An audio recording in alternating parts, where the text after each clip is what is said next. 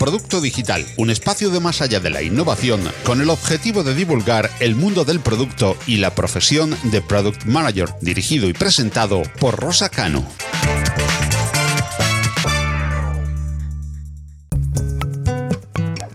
Hola, ¿qué tal? Eh, los que me conocéis sabéis que soy una, apasionada del desarrollo de productos digitales educativos y tecnológicos y que siempre comienzo o finalizo el programa con una cita de Asma Urea. Hoy me toca retocar un poquito esa cita para presentar a nuestro invitado. La vida es demasiado corta para construir o invertir en algo que nadie quiere. Así que sin más, eh, vamos a introducir a bienvenido Carlos Blanco.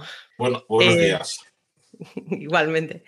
Eh, Carlos es uno de los mayores referentes españoles del ecosistema emprendedor.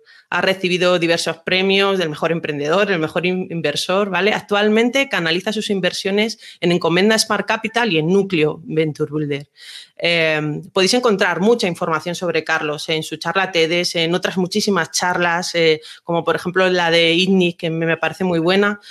pero a mí personalmente lo que me parece más atractivo de tu perfil, Carlos, es que eh, solo inviertes en general en fases tempranas y a la vez el listado de éxitos que tienes entre tus participadas llama muchísimo la atención, ¿no? Porque un poco, para quien no te conozca tanto, lo pueda situar, pues podríamos hablar de Citibox, de Globo, de Housefly, ¿no? Eh, eh, así que vamos a la primera pregunta, Carlos. Eh, tu carrera ha evolucionado mucho y has desempeñado muchísimas posiciones, desde informático, empresario, emprendedor, inversor.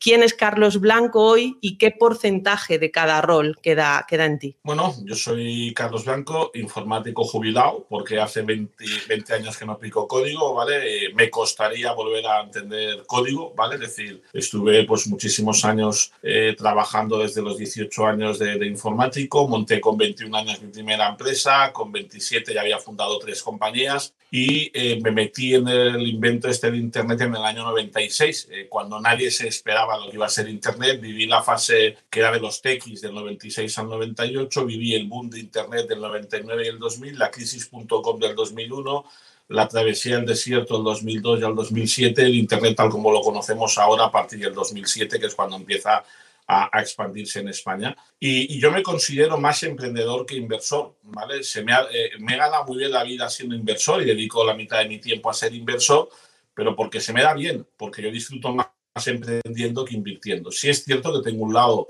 de que me gusta ayudar a los demás, ¿vale? Y ese lado, pues, eh, también provocó la creación de la aceleradora Conector Startup Accelerator, donde, donde nació Globo, y, pero realmente yo soy emprendedor y ser gestor de un fondo de capital riesgo es ser emprendedor. Aunque el trabajo que tú haces en ese emprendimiento, que es un fondo de capital riesgo, eh, que es por un lado vender a inversores que te compren tu propuesta de valor y decidan invertir en ti, y luego pues es seleccionar los emprendedores en los cuales inviertes, ¿vale? Y, mi fondo de inversión en Comendas Mar Capital también invierte en, las, en etapas tempranas, es decir, mientras que yo como hacer un poco un, repaso rápido.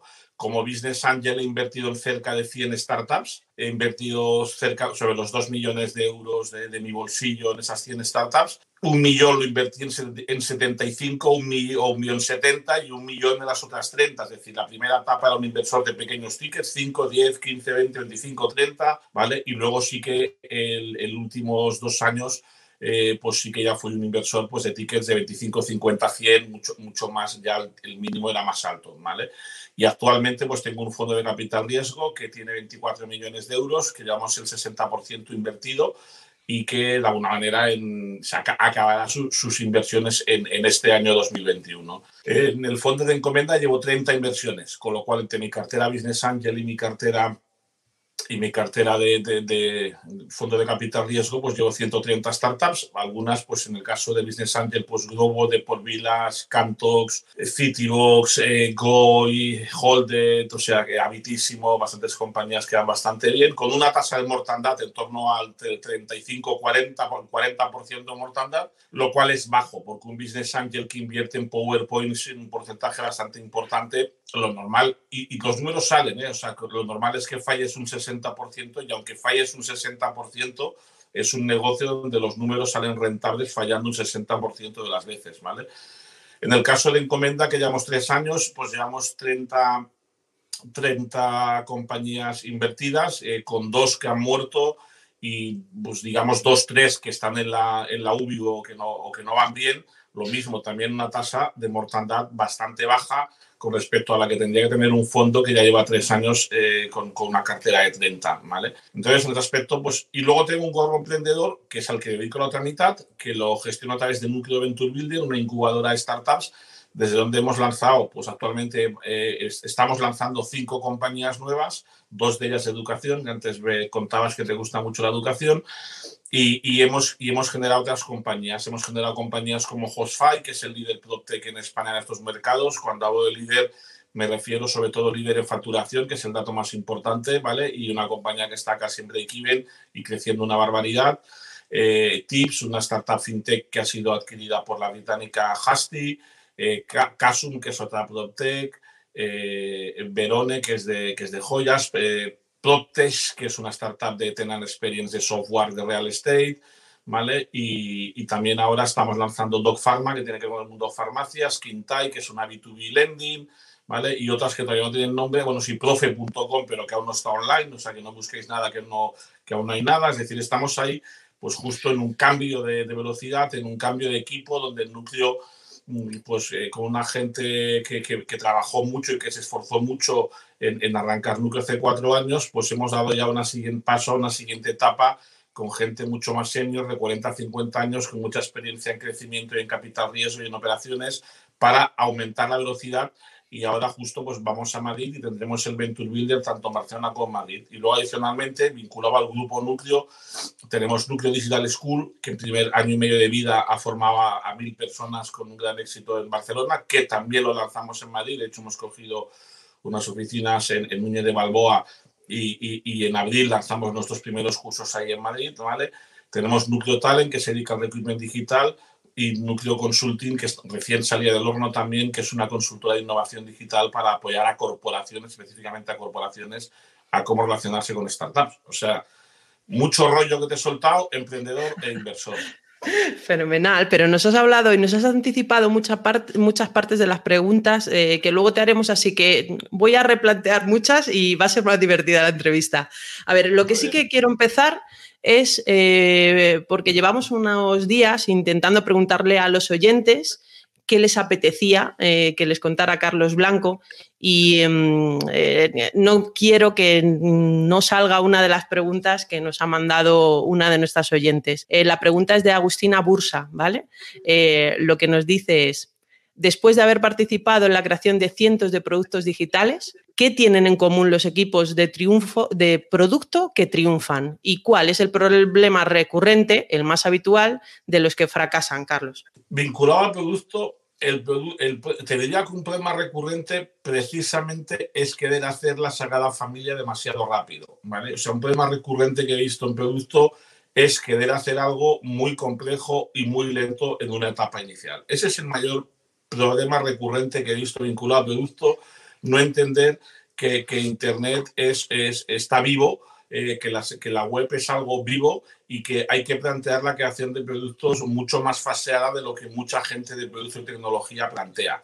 Y es un problema recurrente. Y un segundo problema recurrente vinculado al producto y a emprendedores que se obsesionan con el producto, que son muchos, es que se, que se agota el dinero haciendo el producto y no han dedicado dinero a marketing y ventas. Es un segundo problema recurrente que está muy vinculado con los emprendedores que son obsesionados en el producto. Es cierto que tener un producto bueno es muy, muy importante, pero el Internet es más rentable una compañía con marketing 9, producto 6, que una compañía con producto 9, marketing 6. Y Carlos, eh, ¿qué, ¿qué, tienen en común esos equipos que triunfan entonces? ¿Están equilibrados? Los equipos eh, que, de emprendedores que, que triunfan, ¿vale? Pues evidentemente te diría que eh, tienen en común que hay un líder inteligente y que es un buen líder y que tiene capacidad de liderazgo y de gestionar un equipo, en que hay un mercado interesante, que el tamaño mercado al que se dirige ese producto no es muy nicho, es un error, otro error muy repetido, que no tiene que ver con producto, tiene que ver con estrategia, es que la gente hace negocios con un tamaño mercado nicho demasiado específico, entonces común de, empresas que triunfan es tamaño mercado grande, nichos grandes. Tercero, que tienen un buen equipo compensado, como tú decías, un buen equipo de cofundadores en todas aquellas áreas que son claves para el éxito de ese negocio. ¿Vale? Te que esa son y, cuarta, pues que han sabido rodearse de la gente oportuna en cada fase. ¿Vale? Es decir, en, pues que la primera fase han pasado una aceleradora, que luego tuvieron un business angel que les ayudó mucho, luego coger el VC español clave para empezar a crecer, ese VC español les todo al VC eh, europeo, o sea, que han sabido dar eh, sus pasos correctos en todo el, equity history, que la gente también muchas veces se equivoca en dar los pasos correctos y, no gestiona bien el inversor que toca en cada momento. Bueno, pues has dicho muchas cosas interesantes. Yo creo, Carlos, que en el fondo estamos ya citando eh, dentro del ecosistema emprendedor eh, ya los tres roles. Eh, hemos empezado a hablar de emprendedores, ¿vale? los que en el fondo están creando el producto, los intentan resolver. Hemos estado ya empezando a meter ahora todos estos prestadores de, servicio cuando va creciendo una startup, que desde consejeros, consultores, formadores y personas, personal, que va ayudando a, hacer crecer esa, esa, startup, ¿vale? Y también hemos estado ya hablando de los inversores. ¿Cómo de importante crees ¿vale? que es haber sido previamente emprendedor para ser un buen inversor o para ser un buen trabajador de una startup o un buen prestador de servicio de startup en, por ejemplo, en todo el ecosistema que tú tienes a tu, a tu alrededor, Carlos? Mira, te diría otro elemento en común de las startups de éxito, que han tenido pocos consultores cerca, ¿vale? Es decir, el consultor cerca o las startups que conozco de éxito no ha sido parte del éxito que han tenido un consultor o un, o un asesor externo, pocas. Sí, sí lo ha sido el que han tenido un, un, un inversor cercano, el que han pasado por una aceleradora con mentoring de verdad, eso sí que ha sido un elemento de éxito. No sé, te pongo ejemplos reales, ¿vale? Oscar Pierre, cuando vino a Globo, estaba solo. Él nos contó el primer día, mis socios cofundadores me han abandonado.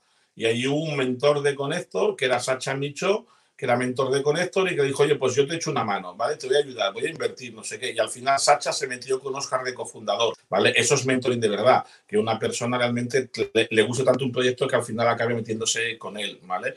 Entonces, mm, es, importante, o el caso de Goy, que pasó por SEAT Accelerator by Connector, ¿vale? Donde, donde en Connector le presentan a, a, Canosa, que es una emprendedora de éxito de Madrid, que son de conoceras que salen en muchos medios, pues ella tenía un modelo de negocio que no estaba funcionando, ¿vale? Eh, Connector le presenta a una persona que, que se acaba incorporando de Sherman, que es el cofundador de, de BlaBlaCar, ¿vale? Vincent Rosso, y Vincent es el que analizando métricas detecta una oportunidad de negocio que la emprendedora lo había detectado y le dice a Yaiza, Yaiza es de ir por ahí.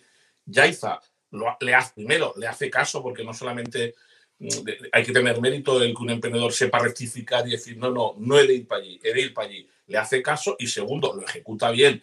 Entonces, evidentemente, eh, yo creo que las aceleradoras que aportan un valor añadido sí, tienen, tienen historia positiva en muchos, en muchos casos de éxito, igual que Venture Builders que hacen bien las cosas como, como Antai o como Núcleo, como decir solo nosotros, porque sería pegante. En Antai también están haciendo bien las cosas, creando startups muy interesantes, pues como Wallapop, como, como Carnovo, como Platano Melón, ¿vale?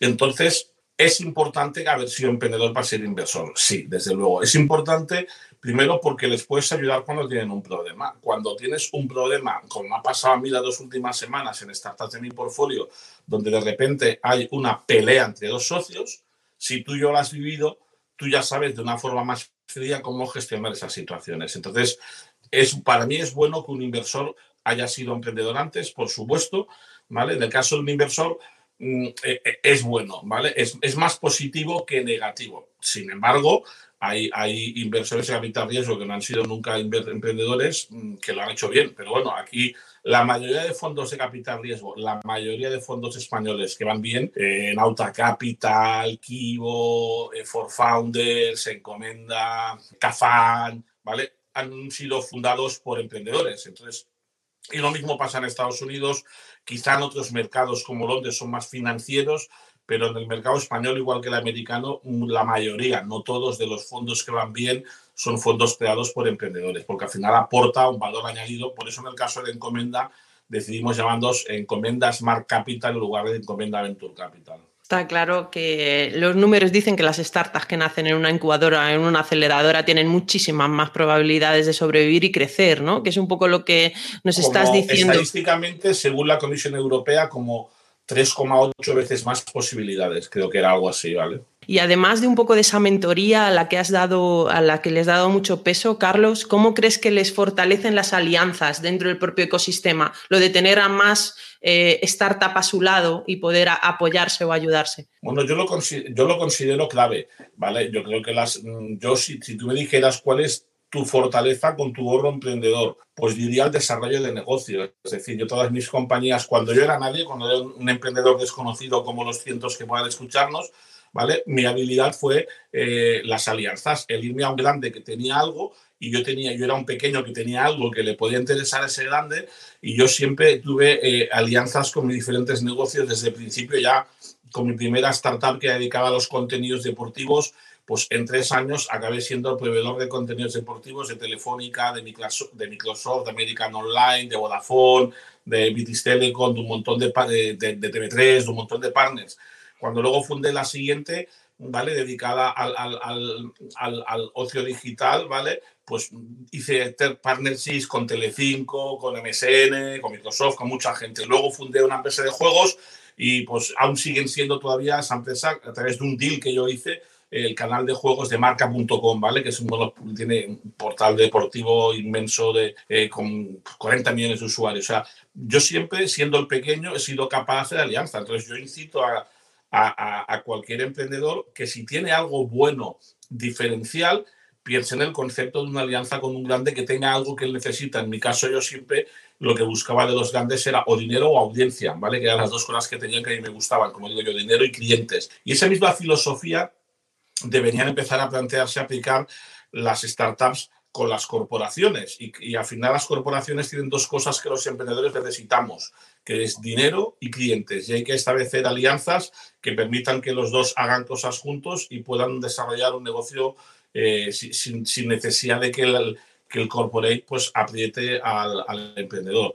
Para mí es muy importante. Y en el caso de Barcelona, tenemos Barcelona Tech City, que está fundada por emprendedores y para emprendedores que, tenemos un programa con diferentes edificios. Tenemos el Pier 01 con 10.000 metros cuadrados y 100 startups dentro del edificio. Tenemos el Pier 3 ya con unas 20 startups. Ahora estamos lanzando nuevos hubs específicos verticales tanto de, de, fintech como de health como de, de, movilidad, de más temas. Y nuestro plan es que en dos años tendremos cerca de 10 edificios en Barcelona con cerca de 100.000 metros cuadrados, con emprendedores trabajando juntos. Y se generan muchísimas sinergias, pero se generan en el ascensor, que te encuentras alguien en el ascensor, coño, ¿cuánto tiempo, qué tal, cómo va? Pásate por mi oficina, mira, estoy haciendo esto, no sé qué, ¡pam! Cierras la inversión en ese momento. Yo he cerrado inversiones de gente que hacía tiempo que no veías, que las has visto en el ascensor, que las has venido a explicar lo que haces, y cuando tú reúnes en una misma zona a gente eh, a gente buena, eh, eso ayuda a que todos se desarrollen de forma más, más, potente. En el caso de Barcelona no es tan endogámico, es decir, en Barcelona hay inversiones,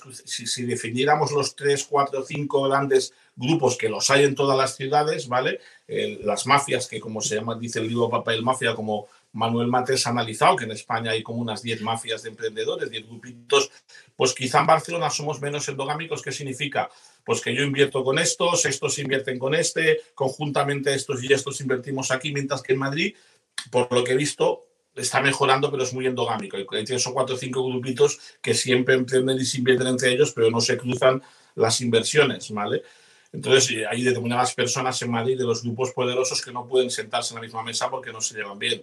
Entonces es importante el, trabajar en equipo, ¿vale? Y el luchar por crear un ecosistema. Yo creo que el ecosistema español eh, todavía es demasiado endogámico, porque realmente muchas de las personas llevan 10 años controlando el cotarro y el 90% son los mismos. Bueno, has dicho cosas súper interesantes, Carlos. Eh, está claro que, bueno, en Madrid yo siempre a veces me he sentido un poco ferretera, que, que ha costado para algunas cosas más, más eh, que tengamos eh, esa mentalidad de, emprendedores, pero sí que es verdad que están cambiando muchas cosas, ¿no? Y eso es lo, importante. Madrid ya ha crecido los últimos dos, tres años, ha crecido un montón en emprendimiento de startup y cada vez veo más gente que se atreve a emprender, pero todavía hay gente que cuando estoy negociando con ellos en Madrid atreverse a emprender, de repente le es que me dicen que sí y luego les llega una oferta de 120.000 euros más variable y dicen, oye, es que al final voy a ir a otra empresa, ¿vale? Esto me me lo encuentro. En Barcelona, como no llega la oferta de 120.000 euros, pues esa persona se, se, atreve a dejar un trabajo de 70, 80 para emprender. En Madrid, gente con la que he negociado con un sueldo de 60, 80, lo tengo casi convencido para que emprenda y ¡pam! De golpe le llega la oferta por 120 y no se atreve a entender. Entonces, como dices tú, esa cantidad de buenos trabajos con buenos sueldos hace que mucha gente decida ser ferretero eh, o vender picos y palas en lugar de, en lugar de intentar buscar oro. Bueno, pues eh, está claro que hay que, ir cambiándolo. Supongo que eso tiene también mucho que ver con la formación y ahí lo voy a hilar un poco con lo que, con lo que hacéis en núcleo, ¿vale? Porque tú has empezado a listar un poquito eh, cómo es vuestro ecosistema, que tiene muchas partes eh, y es verdad que está creciendo y pivotando muy rápido, ¿no? Y yo creo que en el fondo os estáis organizando muy bien para cubrir todas las, todas las necesidades y problemas de los emprendedores, ¿no? Ahí también hacéis muy bien la parte también con Núcleo Digital School, ¿no? Intentando para mí resolver ese gap, ¿no? Entre la formación tradicional y lo que necesita realmente un emprendedor o alguien que quiere trabajar en una startup. No sé, ¿cómo, háblanos un poco más de cómo es ese ecosistema de núcleo y qué valor le dais a esa formación para intentar resolver estos problemas de los que estamos hablando. Mira, la idea de crear Núcleo Digital School fue cuando, en un momento que yo preveía que iba a haber una pelea por talento muy fuerte cuando empiezo a ver hace tres años que un montón de hubs internacionales de compañías estaban estableciendo sus headquarters en Barcelona, ¿vale? Eh, que ahora ya no solo es Barcelona, alguno va a Madrid, muchos están yendo a Málaga, es decir, dices, aquí va a haber una batalla por talento en cinco años eh, y que va a dispararse el precio, como ha pasado en Berlín, como ha pasado en San Francisco, como ha pasado en otros sitios. Bueno, ¿cuál es la forma de gestionar mejor esta batalla? Pues intentar controlar más parte de la cadena de valor si yo alrededor de mi entorno ya tengo aceleración, ya tengo incubación, ya tengo inversión, ¿vale? Tenía lógica que me fuera a la pata anterior, que es la, pata de formación, porque al final esa formación de ese talento, yo además puedo ayudar a ese talento a encontrar trabajo, porque tengo, digamos, a encontrar trabajo. La mayoría de los que vienen a estudiar en School tienen trabajo. El perfil del alumno de Nucleo School es alguien que está trabajando, que quiere pegar un giro en su carrera profesional y dedicarse a otra cosa, o que eh, sabe de marketing y comunicación, pero no sabe de marketing online. Mm, sabe de programación de entornos host, pero no sabe de programación de entornos eh, mobile, ¿vale? Es decir, que, es gente que quiere reciclarse, eh, gente de, de, pues, más de 30, 45 años, que no de 20, 25, que hay no sé, un 20 menos del 20% de los alumnos, ¿vale? Entonces, mm, nosotros al final lo que buscamos es ayudar a esas personas con profesionales de la industria a prepararles para trabajar en el mundo digital. Y, eh, y el objetivo inicial, repito, era crear talento, pero luego, evidentemente, pues ha habido gente como Isdio de Valley que ya han demostrado, o Ironhack, que se podía hacer modelos de negocio rentables con la formación, con lo cual nosotros decidimos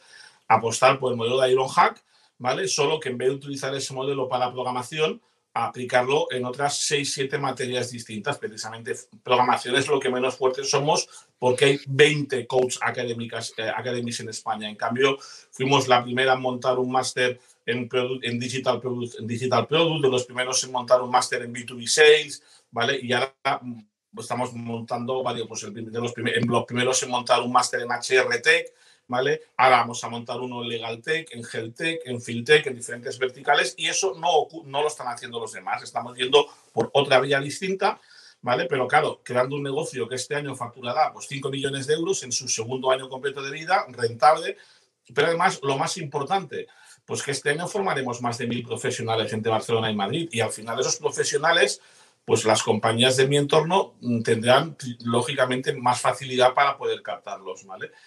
Claro, vinculado al Venture Builder, hay un evento que hacemos cada seis meses que le llamamos Núcleo Weekend, donde juntamos 50 emprendedores con 6-7 proyectos. De hecho, así han nacido, la inmensa mayoría de nuestras compañías han nacido eh, creadas en, un fin de semana y hemos captado pues más de dos tercios del equipo, del equipo fundador siempre en nuestros eventos de fin de semana. Pero en realidad nos aplican a todos los núcleo weekend entre 1.500 y 2.500 personas, de las cuales cada weekend sacamos 500, 600 currículums interesantes de gente que en ese momento se está planteando un cambio en su vida.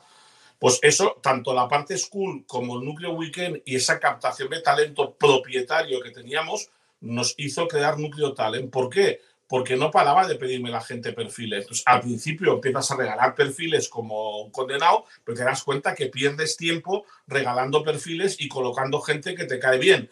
¿Vale? dices, hostia, vamos a convertir un negocio, vamos a hacerlo bien en algo que ya estábamos haciendo, que es ayudar a, que personas encuentren trabajo o mejor trabajo y ayudar a que empresas que tú conoces o te conocen, pues encuentren los recursos humanos. Pues no, lo mismo. Por eso hemos fundado Núcleo Talent. ¿Vale? El equipo lleva trabajando dos semanas, es un spin-off del equipo de recursos humanos que ya estaba en núcleo, con una persona que viene de la industria, que será el, socio, el partner que llevará toda la parte comercial, ¿vale? Y, un poco pues, por ese motivo, para, pues, y ya lo que tenemos, formación, aceleración, incubación e inversión, pues también metemos toda la parte de recursos humanos ahí en medio.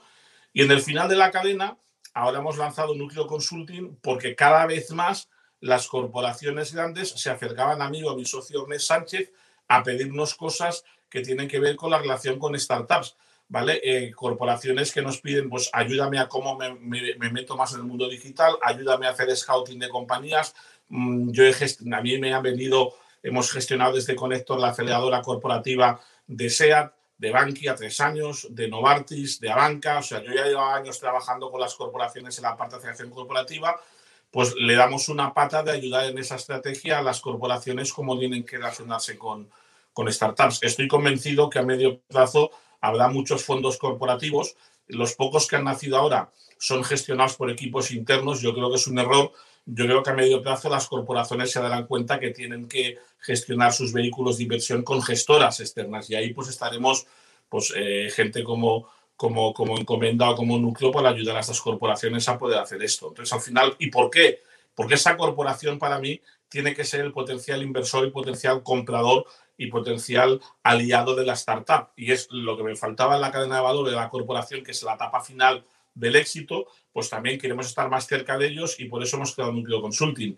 Y me ha parecido muy curioso el movimiento de Viajes El Corte Inglés fusionándose con los e-travel que es una startup, una startup Scale Up, que llevaba 20 años y que ya facturaban cerca de 800 millones, una startup muy potente creada por Ovidio en Palma de Mallorca, que daba trabajo a cientos de personas, pues ese movimiento que una compañía tan tan histórica como Viajes del Corte Inglés se fusione con la startup Logi Travel, creen un grupo conjunto que va a salir a cotizar a bolsa y que el emprendedor de la startup tenga el 20-25% de la cotizada, me parece una vía que nadie había pensado hasta ahora y que tiene mucho sentido que es juntar algún negocio, una pata online con una pata tradicional, crear una holding junta, dejándoles trabajar por separado, en mi opinión, estudiando las sinergias, pero eh, sería un error que empiecen a, a, fusionarlo, trabajando por separado, una misma holding, la holding es la que cotiza. Creo que ese modelo en los próximos cinco años lo veremos más veces. Está claro que todo lo que tiene que ver con innovación abierta está cada vez posicionándose más rápido y está permeando cada vez más en las grandes corporaciones que, sí se atreven a hacer cosas como la, como la que has dicho. Con toda tu reflexión, eh, me ha venido a la mente una pregunta que le hice a Uri Lavin este, este año, que es el fundador de Wave, ¿vale? El navegador ese que Google compró por un billón, ¿no?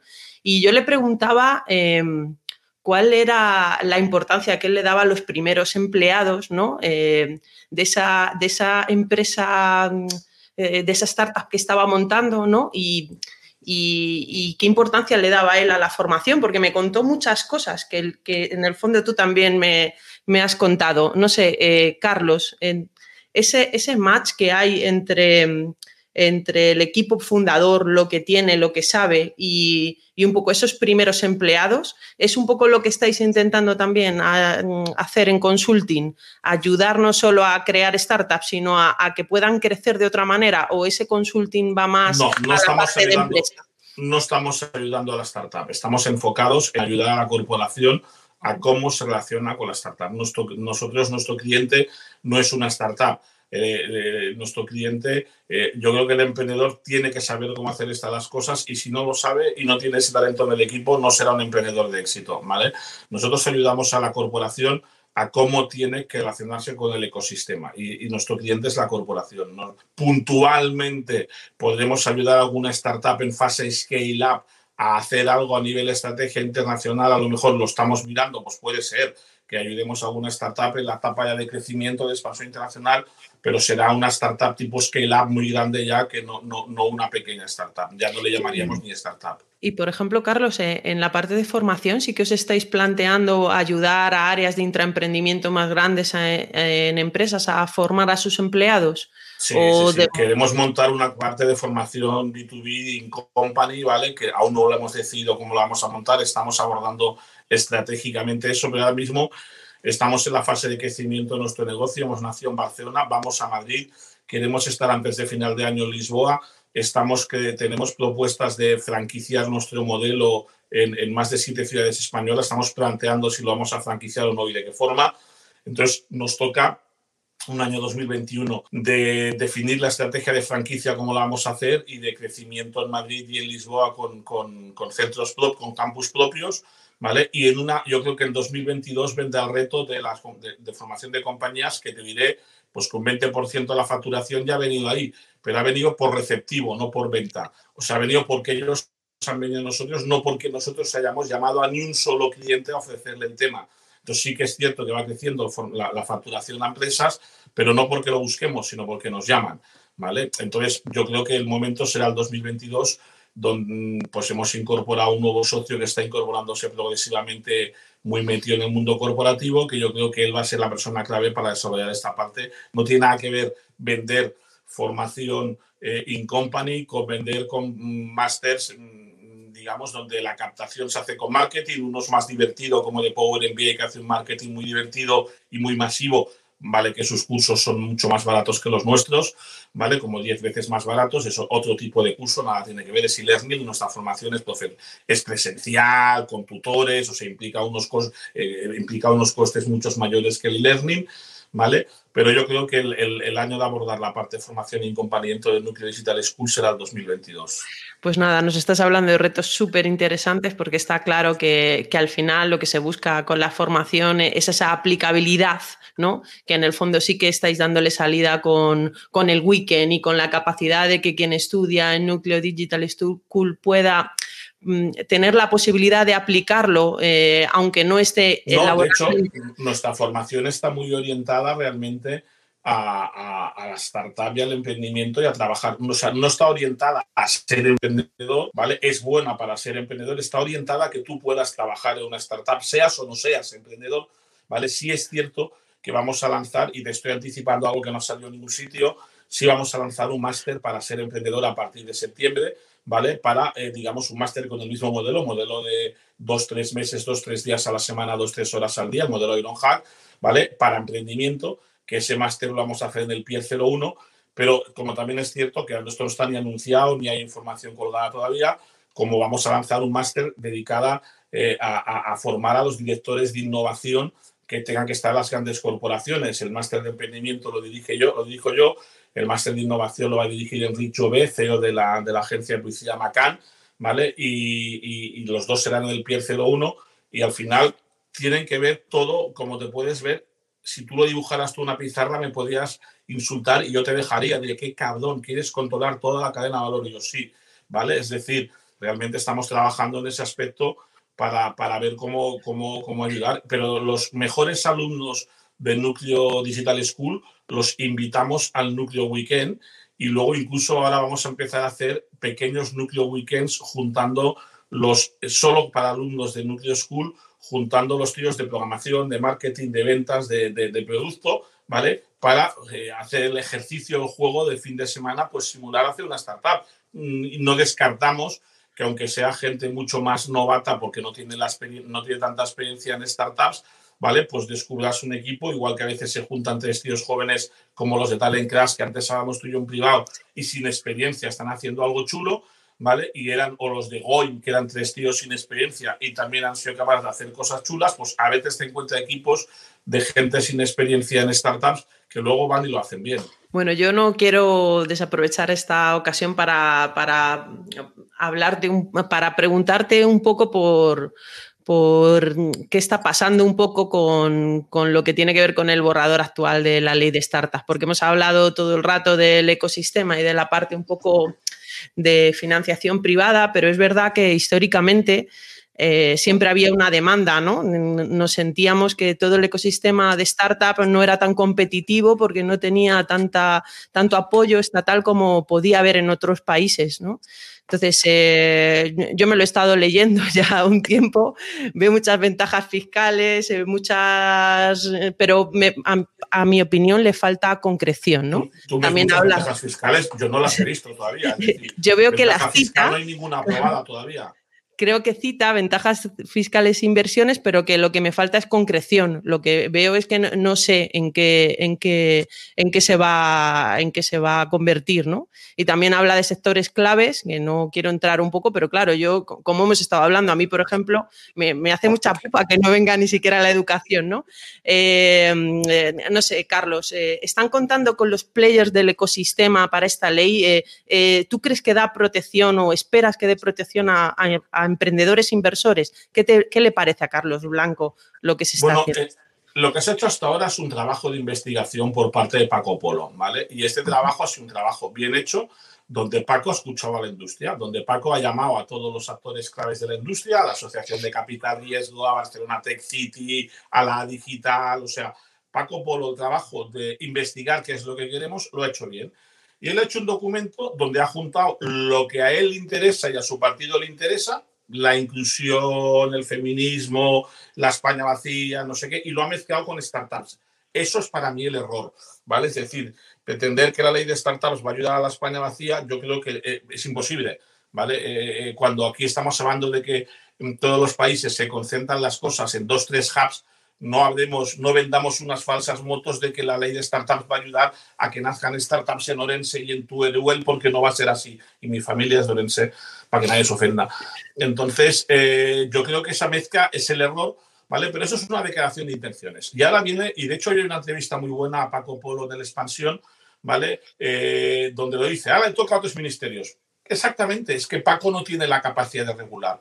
Ahora le toca a Economía, ahora le toca a Hacienda, hasta ahora ya ha habido en otros gobiernos un interés por parte de la persona vinculada al área digital de hacer una ley parecida a esta, pero siempre el peso en ese gobierno de Hacienda era superior al peso de Economía y Hacienda, placa, se lo cargaba. Este año tenemos, esta legislatura tenemos a Nadia Calviño, que es vicepresidenta y que Hacienda depende de ella. Con lo cual, en esta vez sí tenemos más opciones de que pueda ocurrir algo. Nadia Calviño es una persona lo mismo, que se ha preocupado por por, hablar con los actores del ecosistema, que se preocupaba de venir a Barcelona cuando hicimos el Tech Spirit Barcelona, comer con los principales emprendedores, tener inversores, tener... De hecho, mañana hay una reunión eh, convocada por su gabinete a la que pues estamos invitadas cinco o seis personas y es para hablar de la ley de startups, ¿vale? O sea, están o sea, como mínimo nos están escuchando. No sé qué es lo que harán, no sé cuántas tijeras meterá Hacienda, pero nosotros estamos reclamando lo que el ecosistema nos pide. Yo siempre digo lo mismo, decirme qué es lo que, dónde priorizarías. Estoy totalmente de acuerdo con algo que tú has dicho y, que sale poco en las reuniones, que es el tema de la educación, ¿vale? Entonces, y en especial, para mí muy importante, la educación desde, desde muy pequeños de habilidades tecnológicas o el cómo fomentar que, que, que las niñas estudien más. O sea, me hablan de inclusión y nadie se da cuenta de que el error está que las niñas no estudian carreras de ciencias e ingeniería. Y en cambio nadie, nadie hace un plan para convencer a esas niñas con 14, 15, 16 años de que enfoquen hacia esos estudios. Al colegio de mi que tiene 13 años, va a hacer 14, nadie ha ido a decir qué diferencia hay. Es su padre, yo el que le estás diciendo opciones y explicando lo que implica cada cosa. Pero yo lo puedo hacer, pero hay muchos padres que no saben ni pueden ni tienen el tiempo o las ganas de explicar eso a sus hijos, ¿vale? Yo tengo una hija mediana que estudió un AD especializado en empresas tecnológicas y la, pequeña mía pues se plantea estudiar matemáticas. Me encantaría que estudiara matemáticas. Estoy pensando últimamente en hacer economía, yo preferiría que hiciera matemáticas, ¿vale? O que haga matemáticas y luego economía, eh, AD. Entonces, yo creo que es cierto que la formación hay que trabajarla, ¿vale? Pero no, no, yo creo que ahora no es lo que toca la ley de startups. En la ley de startups toca tener las mismas, o sea, la educación es muy importante, ¿eh? pero toca tener las mismas reglas de juego que tiene la, eh, la startup eh, francesa, la startup holandesa, la startup alemana, ahora mismo, y, y las que tiene el inversor. Ahora mismo estamos jugando una batalla global con pistolitas y los demás van con metralletas. Y aún así, a veces, no me digas cómo, nace un eDreams, nace un Idealista y nace un Globo pero tenemos muchas menos armas que tienen los demás. Entonces, yo, me, yo ahora en esta fase, es cierto que, repito, la educación es muy importante, me centraría en ver cómo desarrollamos un marco legal fiscal mejor para que el emprendimiento tenga más opciones de éxito. Y eso que estás hablando del marco europeo, porque, porque lo que faltan en Europa muchas veces son Spotify, ¿no? Que, es difícil competir también con Estados Unidos. Así que. ya, pero. Eh, ok, pero yo me conformo, ya de primer paso, me conformo con tener la misma ley eh, de inversores que el francés. Una persona francesa puede deducirse 10 veces más eh, el, dinero, el dinero perdido en una inversión que un español. Entonces, ¿eso que provoca? Pues que los franceses sean más business angels.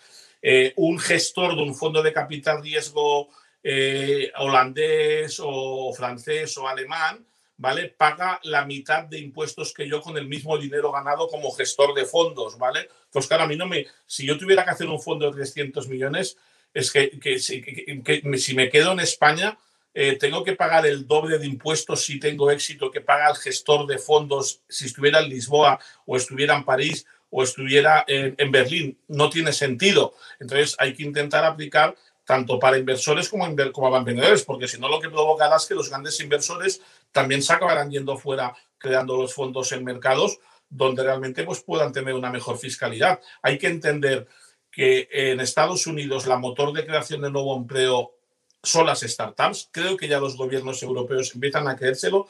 Pues si te lo crees de verdad, tienes que empezar a incentivar de verdad el ecosistema para que se quieran crear grandes fondos de, inversión en España y para que se puedan crear muchas y mejores startups en España. Bueno, pues yo creo que, ha sido un cierre genial, nos estamos quedando casi sin tiempo y la verdad es que yo de Carlos me quiero despedir con un hasta pronto, porque es que estoy segura de que nos volveremos a cruzar y, tiene mucho que ver por cómo avanza ¿no? este sector Stech ¿no? y cómo, y cómo es, sé que es parte de la, preocupación de su, de su, ecosistema. Así que nada, eh, muchísimas gracias Carlos, de corazón por tu tiempo y por acompañarnos. Y, Muchas gracias a vosotros por la entrevista, ha sido agradable, ¿vale? Y, un placer seguir en contacto. Venga, genial. Y nada, y a vosotros profesionales de producto que nos escucháis, pues nada, recordarlo de siempre, que la vida es demasiado corta para construir, o en este caso para invertir, productos que nadie quiere. Y, y nada, y por eso la importancia de divulgar las profesiones digitales y en especial la de Product Manager. Así que nada, nos vemos en el siguiente episodio y muchas gracias. Más allá de la innovación es un proyecto divulgativo en formato podcast patrocinado por OpenExpo. Suscríbete al podcast en Google Podcast, Apple Podcast, Evox, Spreaker, Spotify, audios de YouTube o visítanos, óyenos y suscríbete al feed en nuestra web más allá de la. Si te gustan los contenidos que te ofrecemos en Más allá de la innovación, comparte con todos nuestro podcast o apóyanos con tus likes y valoraciones, ayudándonos así a crecer y poder seguir trayendo cada semana más y mejores audios alrededor de la innovación tecnológica abierta.